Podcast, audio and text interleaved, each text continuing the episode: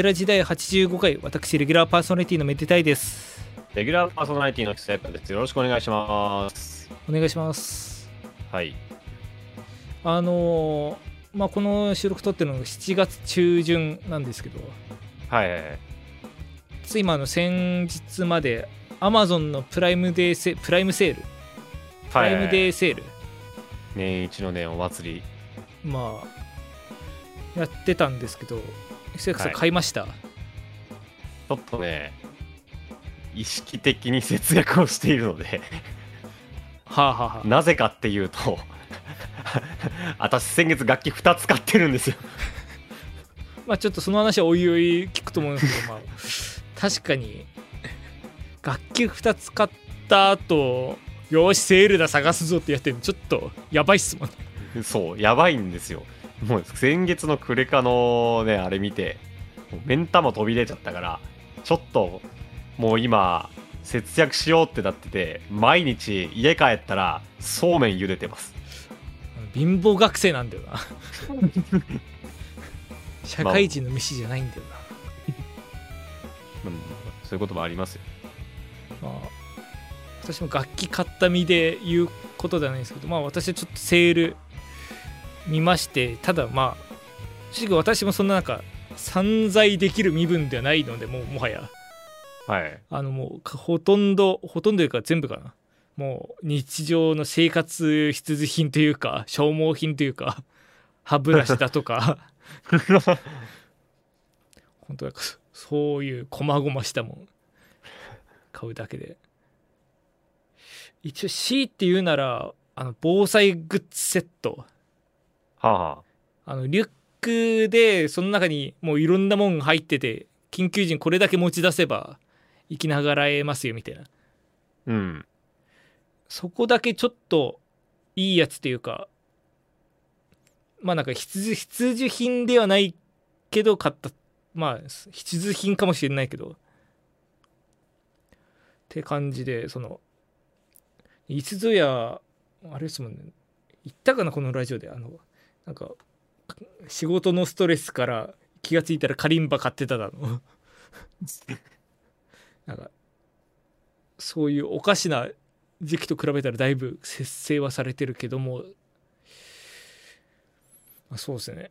本当に祭りっていうね片足乗っかっただけで。楽しめたかというと全然わかんないですけどね。うん、いや、でも、一人暮らしの男性で、防災セット買ったの偉いな。まあ一応本当に何があるかわかんないですからねまあね。まあそれこそええ日本なんてどこ住んでてもこう地震なり、まあ、火山でもそうだけどそういう災害のリスクがついてもあると思うんで島国なんでうん。まあ実際にそういうでかいのが来てそんなセールで3000円で買った防災セットがどれだけ役に立つか知らないですけど まあ焼け石に水というかまあないよりはマシぐらいになればいいのかなという感じですねうん。こういう時じゃないと買わないってのもあるしねまあね。まあ本当に今こう注文履歴見てますけど。本当にはい。悲しい大人になっちまったぜ私も。そういうもんが大人になった。本当になんかえ何年あプライムセールみたいなのが初めてできた時めっちゃワクワクした記憶あるんですね。はなんかもう5年だか6年だか前まあまだ実家にいた頃だと思うから相当前だと思うんですけどその時は本当にしこたま買ってた記憶があってあ。うん。それこそなんかあのアマゾンの出してる Kindle の一式だとかなんかケーブルもいるかいないか分かんないけど全部買っとけみたいな感じで、うんなんかその時のなんかこううおーセールだ買うぞみたいなこうモチベーションと言っていいのかなんかそういうのが完全に失われつつあってちょっと悲しいな。あそうだだってなんかめちゃくちゃいらない折りたたみバケツみたいなの使ってますもんね。紙バケツで。そのダイソーで買えるやつじゃん。いやめっちゃでかいやつ確かこれ。実家に置いてあるから、すパッとサイズ出てこないけど本当になんかあ何リットルも入るやつ。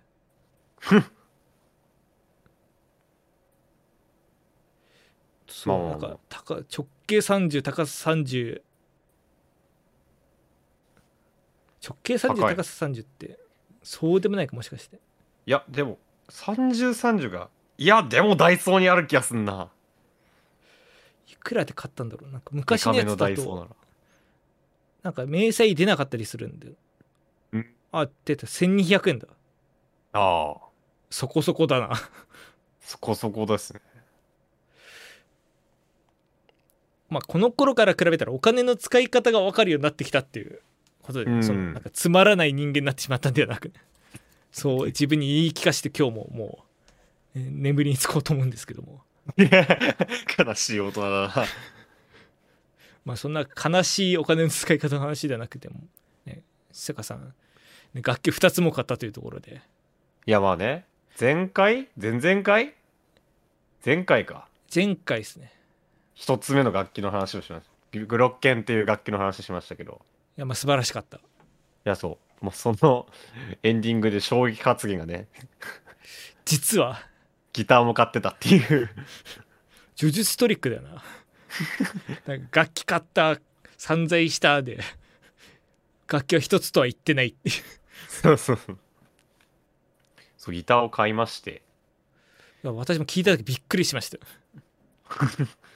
や俺もね買うつもりじゃなかった。いみんなそういう。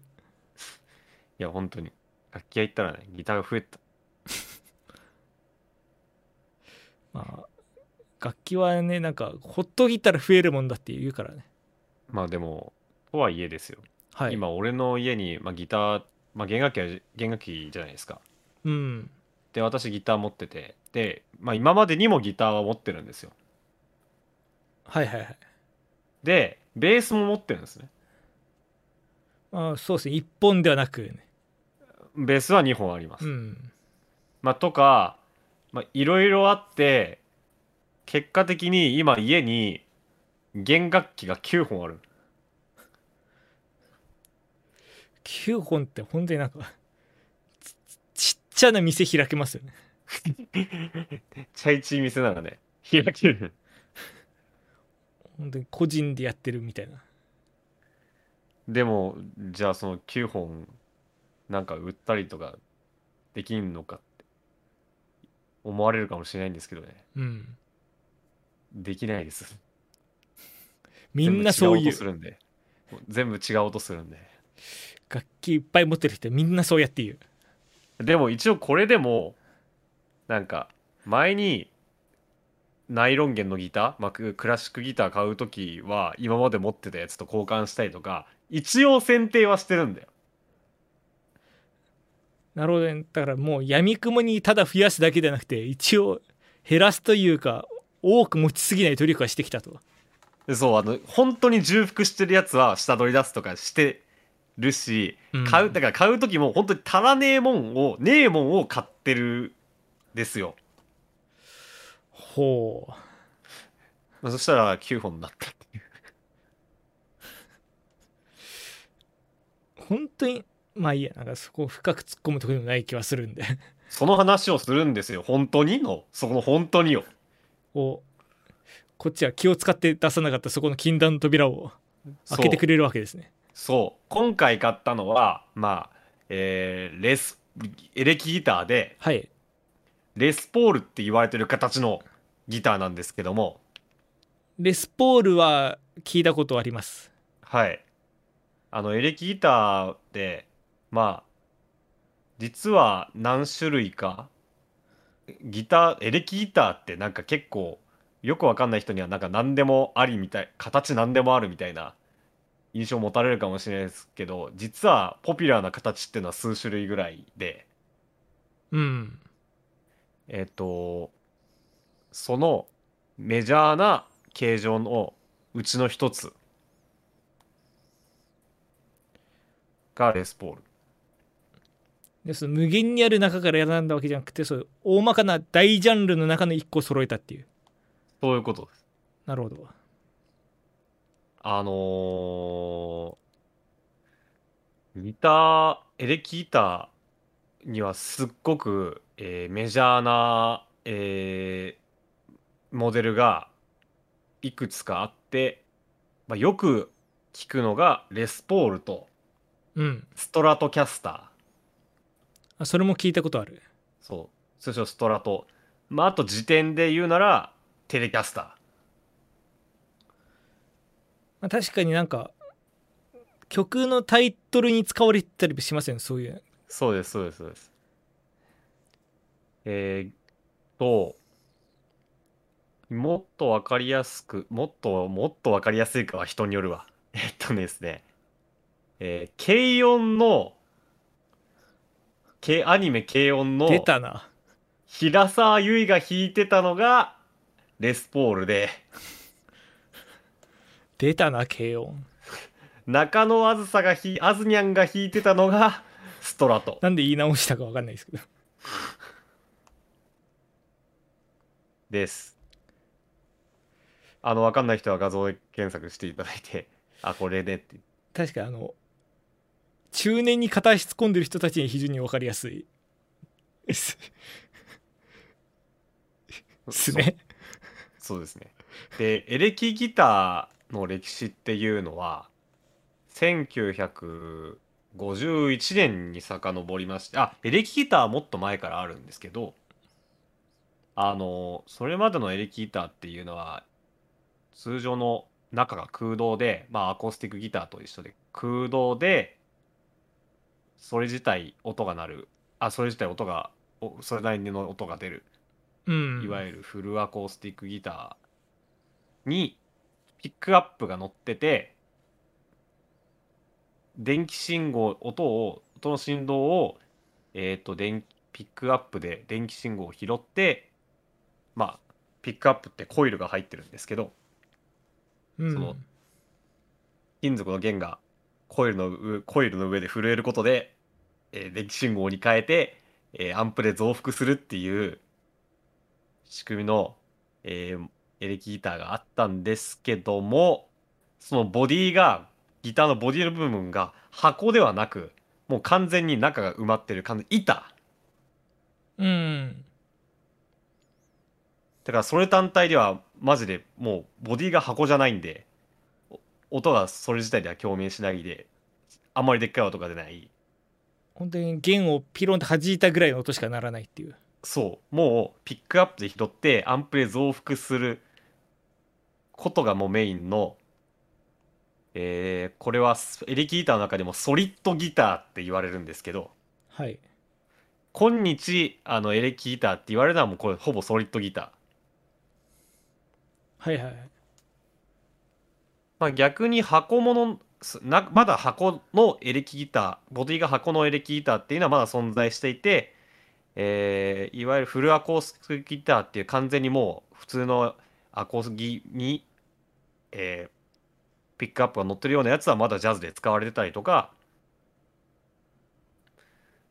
まあ、あとはセミアコースティックギターっていう、まあ、その中間みたいなギターも存在はするんですけど、まあ、今回話するのは完全にボディが板のソリッドギターですね。ちなみにあのす散々あれでやってましたよ私も実は1本だけギター持ってて、はい、私が持ってるのはまあセミアコというかセミホローのそうですね。あのソリ基本ソリッドなんだけど実は空洞の部分もあるっていう。そうですね。ハイブリッドなやつが、まあセミアコースティックギターですね。なんか1本だけ持ってるのがそんななんか 中にはあるんだけどのやつでいいのかっていうのは 諸説あるんですけど。うん。はい、まあ、その世界初のソリッドギターが1951年に、えーギブソンっていう会社から出るんですけど出たも、ギブソン。はい、それがテレキャスターです。あでもテレキャスターがもうもう始祖というか。そう。現代ギターのもう礎というか。そうです。でテレキャスターっていうのはもうすっごくシンプルな作りをしているわけですね。もうなるほど。本当にいたって感じ。今も残ってる。あのテレキャスターボディ見ると。なるほど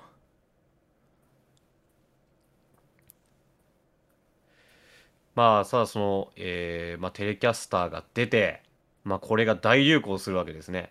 当時革命だったわけですよ。ただ楽器でそこまで革命が起こるってまあ現代の我々から我々からするとなんかあんまり感覚的に分かんないですけど。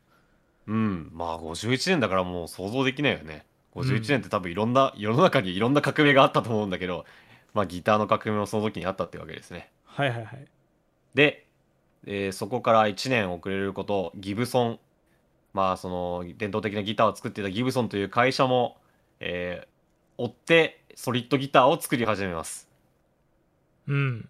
これがレスポールになりますね。なるほど。でその後、えーフェンダーさっきのテレキャスターを作ったフェンダーという会社は、えーそのテレキャスターをアレンジしたストラトキャスターという楽器を1954年に作りましてまあもうこちらも大流行する。今この3モデルがもうほぼ3大エレキギターと言っていいほど現代でもまあ人気だということですね。あれですね。そのギブソンもフェンダーも今もちゃんと会社として残ってるし。そうそうそうそう。今もちゃんとしたメメーカーとしてこうやってるのすごいですね。そうそう。で、えーで、それでギブソンもやってるし、ギブソンも作ってる、フェンダーも作ってる。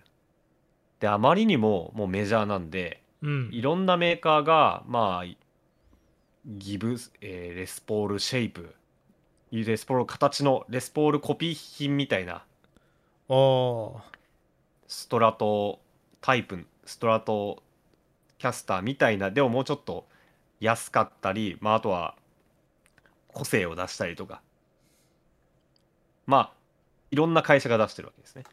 わかんないですけどなんかそういうのっていいんすかね？なんかその いろいろ権利的にあこれはですね、いろいろあるんですよ。あのーまあ、黙認してるのがはいはい実情だと思うんですけど、さすがに、あのー名前使うのはまずい。名前っていうのはその、スまあ、ストラトキャスターだとかレスポールだとかそういうこと？そう。おおこれこの後にも話すんですけどあのギターのヘッドにはーうん。だいたいメーカーとモデル名が書いてあったりするんだけど、はいはいはい。えっとギブソンだったらもうギブソンって書いててレスポールって書いてレスポールモデルってこう書かれるんだけど。うん。これ一応ギブソン社以外はレスポールって書いちゃダメなんですよ。あやっぱりその商標的なそう。ところで。なるほどね。だから出たての時は他のメーカーもそこにレスポールって書いて販売しててギブソン社にそれダメだぞって訴えられて翌年からなんか違うの書いたりとか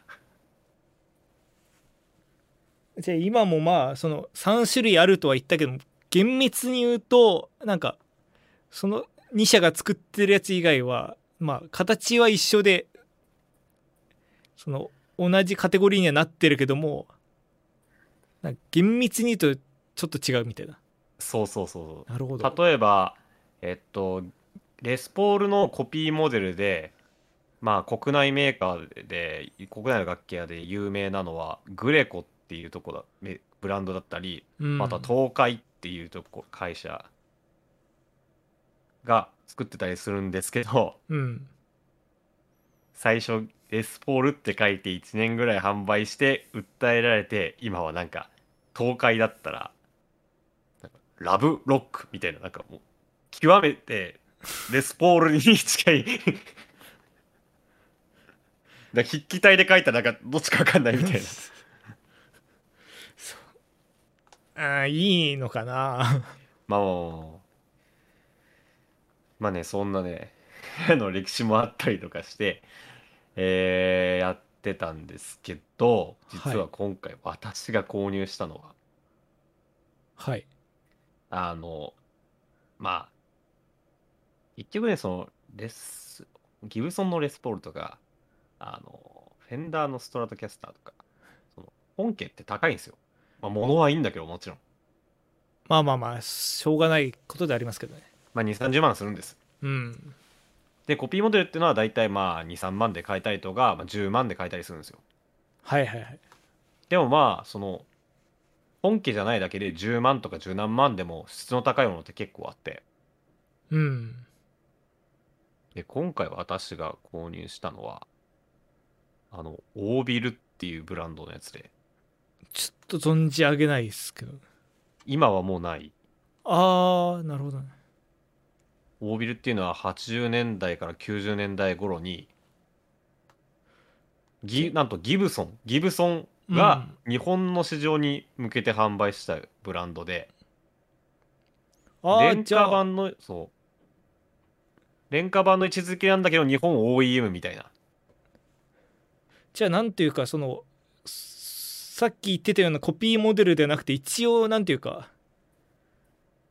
ちゃんとしたライセンスを受けてるとこだったっていう。そうそうそうそういうことそういうこと。ああなるほどね。寺田楽器とかが作ってたのかな。まあ日本の楽器屋がギブソンの認可を受けて作っていた。だからレスポールって変えていい。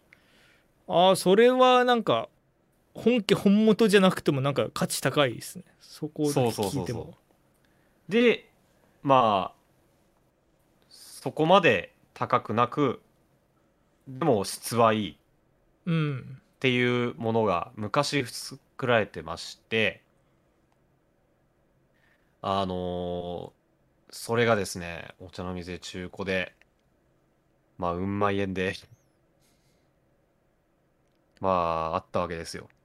はいはい。はいでギター弾ける友達と何人かと行った時お前してそうしたら「お前これいいぞ」って。いやもちろんもっと高くていいギターいっぱいあるけどこの値段でこれは買いだぞ。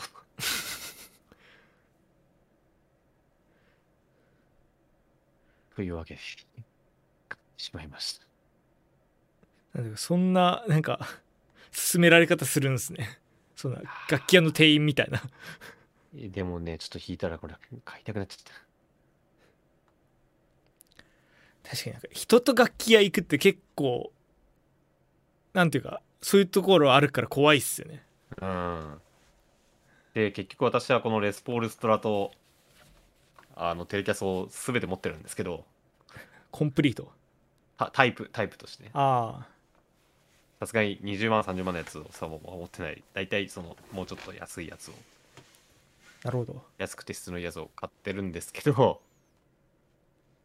まあこのじゃあ何が違うんやっていう確かに。そう。話なんですけどまあ実は全然違くて。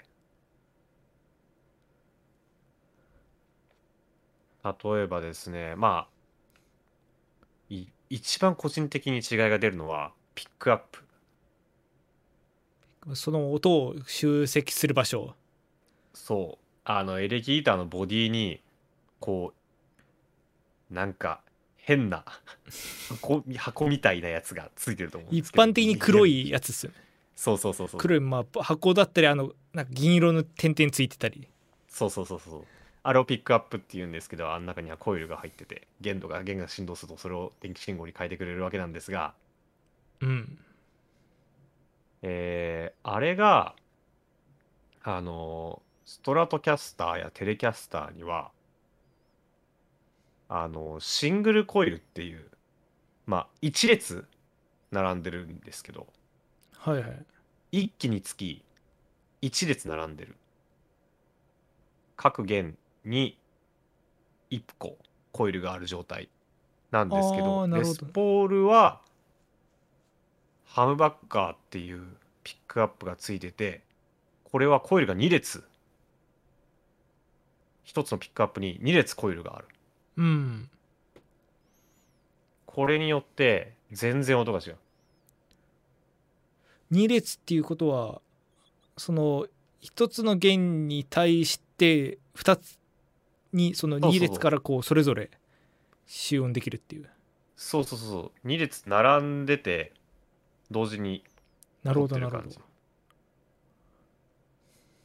でこれはあの簡単に言うとシングルコイルはまあキレのある音がしてあのハムバッカーはちょっとどっしりした太い音が出ます。簡単に言うとね。うーん。でハムバッカーはあとコイルが2つあることでノイズ抑制になったりするんですけども。なるほど逆巻きに並んでるんで、まあ、とかいろいろ違いがありましてこれは説明すると本当に長くなっちゃうんですけどもそういう種類の違うピックアップが乗ってることによって全然音が違います。まあ他にも木材が違ったりとか。木材も指定あるんですか、木材はしてまあいろんな種類はあるけど。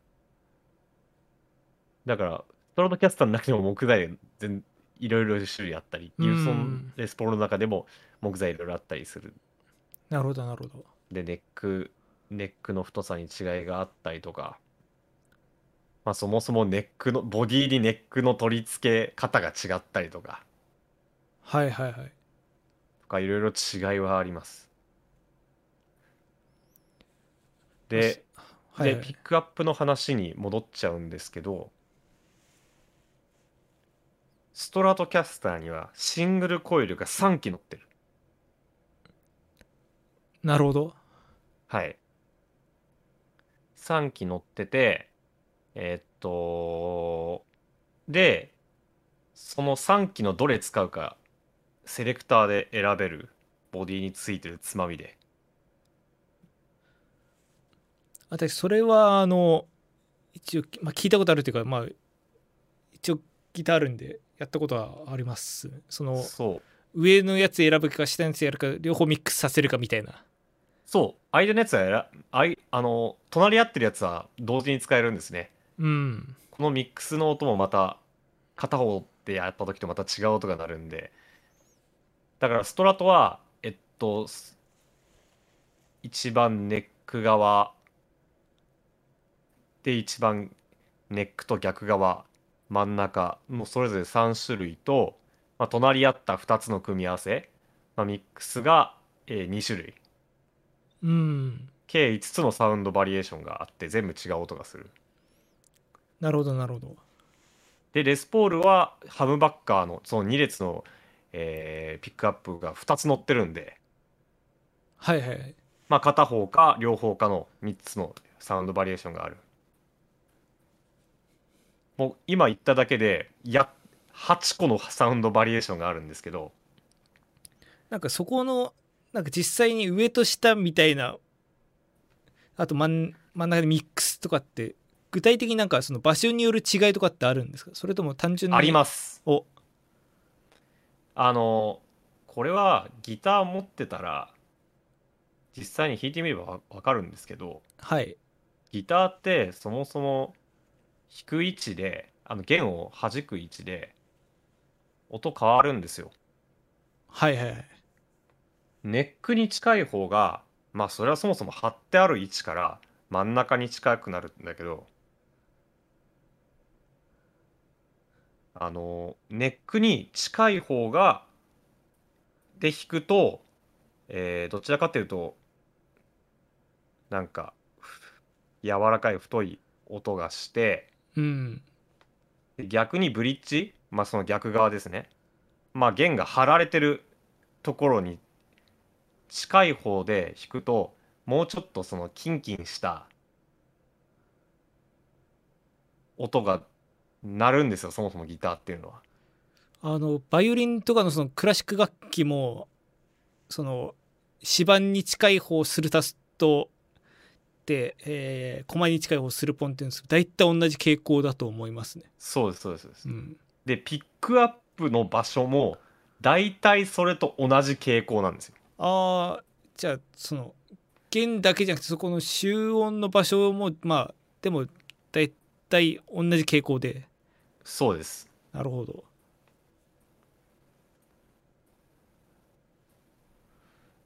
っていうのがあってでこれはもう本当に聞いたり自分で弾いたりしないと言葉では伝わりづらいですけどまあやっぱりフロントに近い方がどちらかっていうと太い音が出て太くて丸い音が出てリアに近い方がギャンギャンした音がうん。どちらかっていうとなると。なるほど。確かにそういう曲によって使いたい音色とかも変わってきてまあ例えばそのために例えばエフェクター変えたりだとかそそういうことやってるのもまあまあ面倒くさいというかそれよりもまあこう手元で切り替えられるし。そうそうそうそう。いいですね。まあねもう楽しい。弾くと本当に。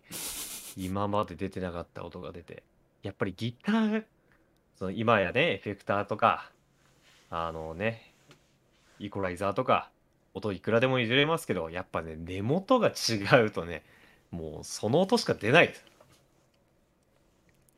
まあまあまあ。確かに、まあ、いじる楽しさもあるけどそのなんか最初からこの音が鳴ってるっていう楽しさ。うんもまた別にありますからね。うーん。まあそんなわけでねいつか買おうと思ってたレスポールがまさかこんな早く買うことになる とは思わなかったですけど。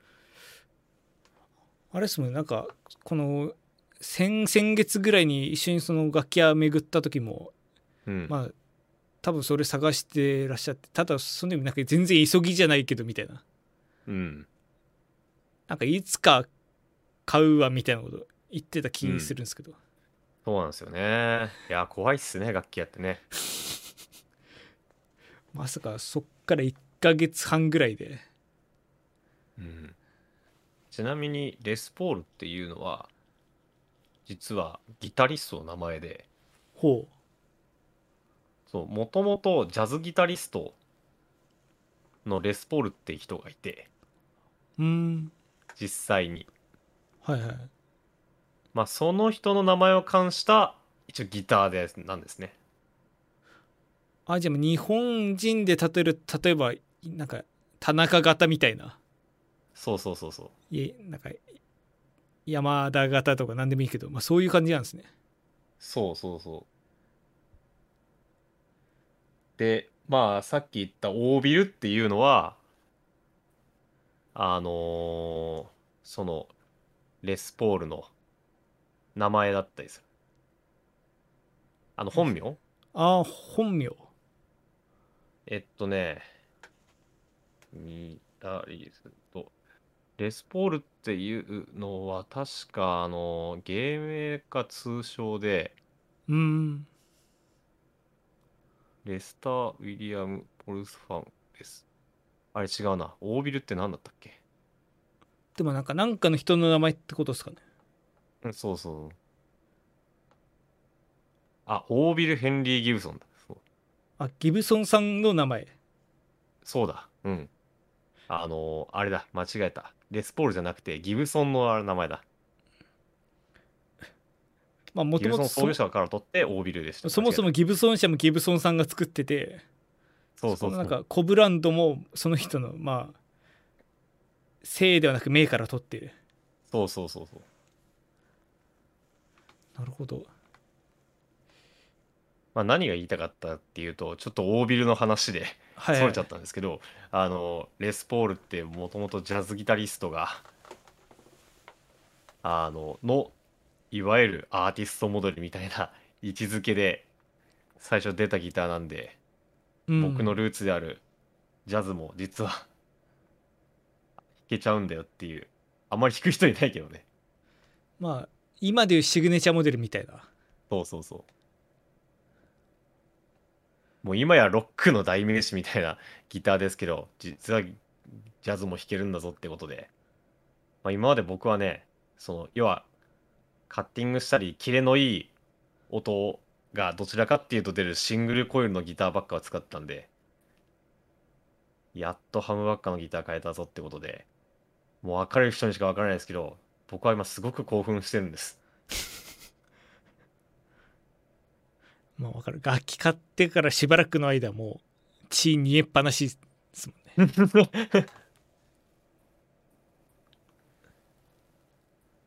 じゃあまあその楽新しく買ったレスポールでも ロックもジャズもバリバリこれから弾いていくと。はい。聞いていきたいですね。ちなみになんですけどはい。今後狙ってる楽器とかってあるんですか？はい？あのまあ人の道というものはまあ人生80年などと言いますがまあその楽器購入に関してもまあこれでエンドゲームじゃないと思うんですよね。うん。次そんな例えば今月来月買うとかって話じゃないですもちろん。はい次なんかこの辺り興味あるなとか例えばギターに限らずそれこそその、鍵盤打楽器でもそれ以外でも。うん。なんかあります？お前ラジオでなんてこと宣言させようとしてんだよ。まあこと言霊ってものがあるとかないとか言いますが。いやいやいや言霊言ってんじゃねえか。まあそうですね。まあフルアコかセミアコが欲しいですかね。どんどんギターが増えていく。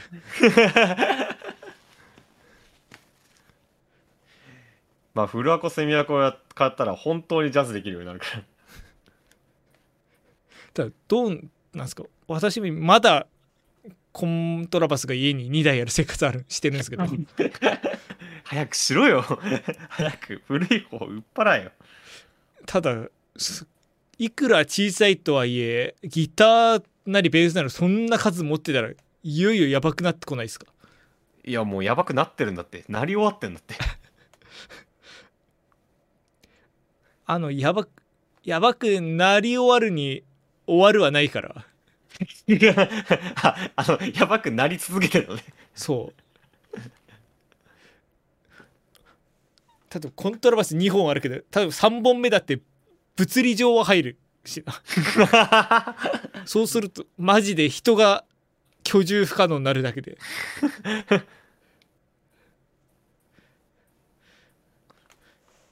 いやでもちょっと引っ越すまではもう買わないですデカモンは。宣言。うん。いや買えないっす。まあ私も そうです少なくとも片方を手放すまではもう楽器に限らず何も買えないです。いやもういいです。しばらくは。お金を使うのはもうスマートフォンで十分。まあいろいろ値上がりしてますからね。大変。もう俺おじゃあもうさもうさ楽器の話もう終わ終わりなんですけどはい。あの私いまだに iPhone6 なんですよ。もう完全に買うタイミング逃してますね。そう 6S なんですよずっと。だからあれだけ買え買い替えた方がいいんじゃないのって。いやもう気づいたら世の中がえらいことになってもうた助けてくれ。もう2万とか3万とか値上げしてますよ。それこそ楽ギター1本買えるぐらい値上がりしてもるんだから。助けてくれ。絶対今年買おうと思ってたのに。助けてくれ。そう。あの私もいつ、まあ、この話別に広げるつもりはないけどあのいつぞやあの楽器の楽器じゃない。あの DTM のソフトウェア音源サブスクで買っててなんか1年間こう定額で払い続けてるみたいな話したと思うんですけどうん。それドル払いだからだんだん上がってるんですよね、思わぬ落とし穴に。いやでも確かに俺もねそんな笑えなくてあの何回か前の回で言ったあのスプライスっていう、はいはいはい。あのサンプルサンプルパックのサブスク、うん。ああれも俺は今どんどん値上がりしてるんでドルで払ってるからだからもうあれです。我々一応音楽作れる身ではあるのでもうそれどんどん公開していってもう外貨稼ぐしかないですよ。あれらしいですよね。YouTube って支払いがドル払いだから YouTuber は今儲かってるらしいっすよ。えあへえそうなんだ。噂だけど。へえ。じゃあもうメデゾー君には頑張ってもらうしかないですね。収益化してないんだよな。ま僕もレスポール使って曲作れるように。頑張ります。取ってつけてような終わり方。取ってつけたのよとか言うな。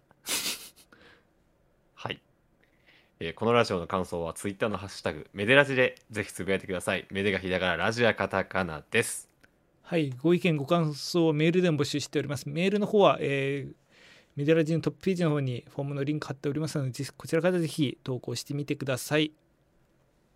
はい。めでたい、ひそやか、それぞれの活動もよろしくお願いいたします。えー、め、ひそやかが、ひそやかの方なんですけども、はい。えー、TYC のですね、お。新曲を作ってる話を、まあ、TYC のツイッターで言ってますし、このラジオでも言ってるんですけど、はいそう遠くないうちに出せる準備が整いつつあります。なるほどじゃあ期待してていいってことですねあ、もういいと思います。もう、あの、完全に、もう結構準備は整ってきてるんで、お、まあ、あとはタイミングだけっていう感じですかね。まあ、もうちょっと準備してるんだけど、なるほどっていう感じなんで、お楽しみに。めでたいの方ももうなんか2ヶ月ぐらい散々なんかすごいことが起こると言い続けてたあれなんですけどうん。ようやく出せるなんかこっちもまあ出せつつあると言っていい状態まで来たんででなんかもうずっと出す、出す、出すっていうか、お何かもわかんないからさ。いやもう期待しててくださいよ もう、もうなんかみんなも、ああ、なんだろう、やっちゃってね、最初、え、なんだろうなって人たちもさ、ほ本当にその人いたか2ヶ月くらい経っちゃってさ、おーなんだろうな、ぐらいになっちゃって、ね、いやあの本当にすごいことはなかなか出せないもんなんですよ。まあもとか自分のハードル上げてていいのか分かんないけどもはい。あのそう遠くないうちにっていうかちょっとそうですねなんならこのラジオのね配信云々のこうタイミングとかもあるんでまあ何とも言えないですがう、こんな近いのか。近いかもしれないし近くないかもしれないまあ本当に出せる時にはあのツイッターでなんか匂わせてから出すと思うんであ、はい。はいわかりました。よろしくお願いいたします。しますはい。では、今回の曲なんですけども、今回何の曲を出すかっていうと、まあ、その、せっかくなんで、まだレスポールを使った曲っていうのは私作れてないんですけど、ギター使った、私がギター弾いた曲で出そうかなと思ってまして、はい。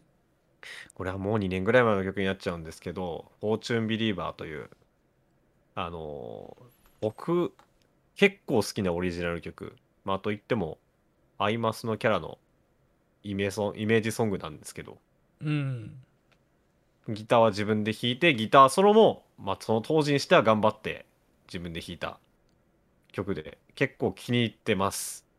はいまあ、これを流してですね、またこういう曲が作れるように頑張ってやっていこうかなっていうことで、この曲を流そうと思います。はい、ではこちらの曲曲を聴きながらお別れとなります。今回もご視聴いただきありがとうございました。ここまでのおいては私めでたいと。ひそやかがお送りいたしました。ひそやか P でフォーチュンビリーバーです。はい、ありがとうございました。ありがとうございました。